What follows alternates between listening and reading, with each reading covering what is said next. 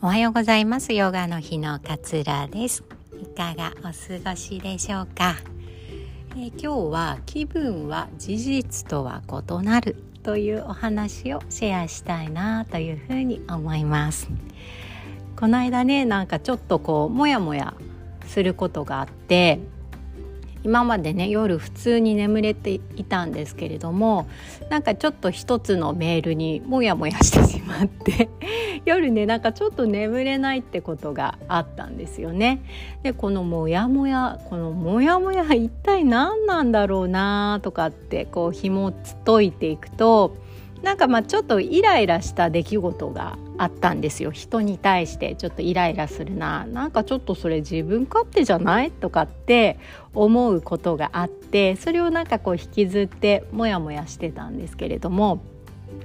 感情は事実と異なるっていう言葉をねその時ふと思い出したんです。このイライラ本当だっけ？このイライラって本当に真実だっけ？事実だっけ？って一回ね考え直してみたんです。そしたら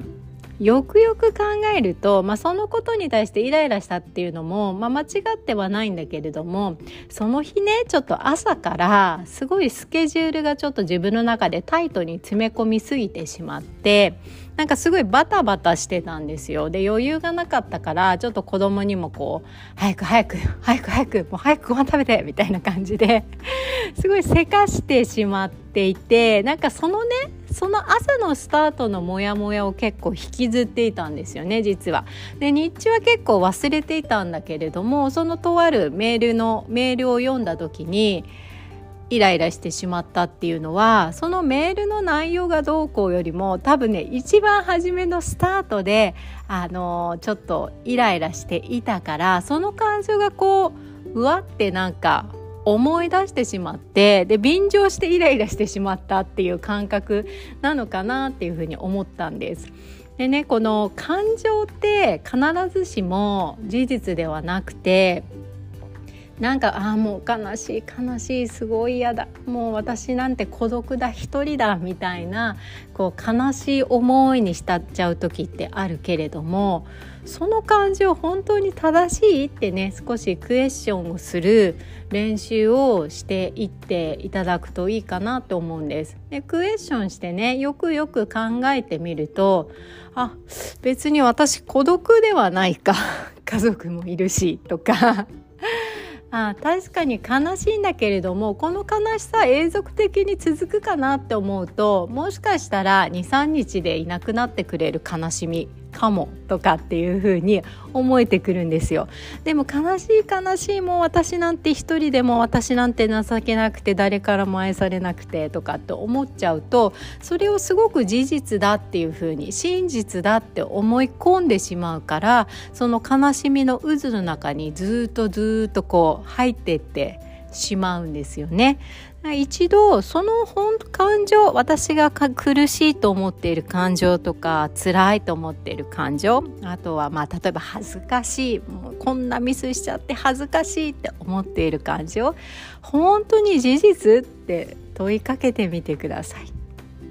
ああ仕事でミスしたもう恥ずかしい恥ずかしいもう後輩に見せる顔もないし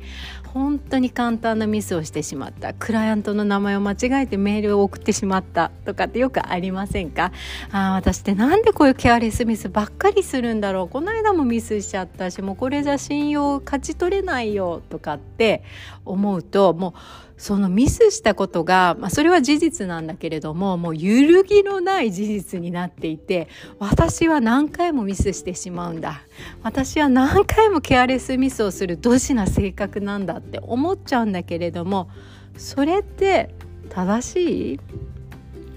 そのミスはきっと他の先輩もやったことがあるミスだと思います。誰しもやったことのあるミスであなただけではない。確かにちょっと注意力が足りなかったかもしれないけれども気づけたのであれば直せるし反省する心も持っているわけです。そう考えるとああ私ってダメな人間なんだ仕事もろくにできないダメな人間だったなんだっていうのは事実ではないんですよね。なんでね感情っていうのは必ずしも事実を指すわけではないっていうふうに頭の中でこう思っていられると何か起こった時もう取り返しがつかないみたいな感情にこうハマってしまった時でも一つちょっとクエスチョンしてみてください。それ本当にその感情本当に正しいの？って。そうするとねまたちょっと違った視点が見えたり少しだけギューってなってた心がふって緩んだりするんですよね。その隙間緩んだ隙間っていうのが何なのかっていうのをちょっと自分で探す練習をしていくと落ち込みすぎない、うん、感情にこう支配されすぎない自分に出会えるんじゃないのかなっていうふうに思います。いつもね私がお伝えしているのは感情や思考をこうコントロールする舵を取る側の人が自分であってかその感情や思考イコール自分ではないんですよね。もう頑固な自分頑固な自分って思ってたかもしれないけれども自分イコール頑固ではなくて頑固っていうまあ性格を自分でこう選択してるんですよね。こう完璧主義だからうんなんか間違ったことは許せないとか一回決めたことは何が何でもやらないと気が済まないとかっていうのは自分でこう選択をしているだけであって自分が頑固な融通が利かない人間なわけではないんですよね。そこの自分というものとこう感情や思考をこう切り離して少し距離を置いて眺めていく練習をしていくとそこにもあっち行ったりこっち行ったり大きく沈んだり大きく灰になったりとかっていう感情のブレがすごく少なくなっていつもこう穏やかに生きられるっていうふうに言われています。まあでもね人間だものなので私この言葉頻繁に使うんですけど 時にはねもちろんイライラしたりもあります。でもイライラした時にその感情に気づけるここがすごくね大切なことかなっていうふうに思います。この感情とね距離を取る方法で私はすごいジャーナリング日記をつけることをお勧めしているんですけれども今度ねこの講座をちょっと開こうかなというふうに思っています。ジャーナリングして心のモヤモヤなんだろう形にならない言葉にならないモヤモヤを頑張って言葉にして一回心の外に「よいしょ」と出す。この作業はねすごく大切だし自分にね自信をつけてくれる作業の一つだったりするんです。ちょっとね詳しくはまだあのホームページとかができてないのでまた出来上がったら別途ご案内をしたいなというふうに思います。あと,、えっと前回やった、うんとヨガ哲学から学ぶ心豊かにする自己肯定トレーニング。これとてもね好評だったので VTR を期間限定で購入できるようにいたしました。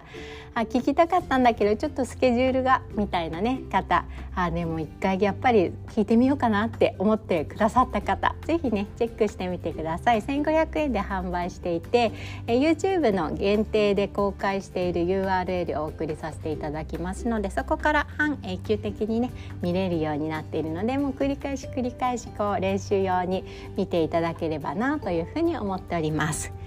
では今日も聞いてくださってありがとうございます、えー、今日は金曜日良い週末をお迎えください。さよなら。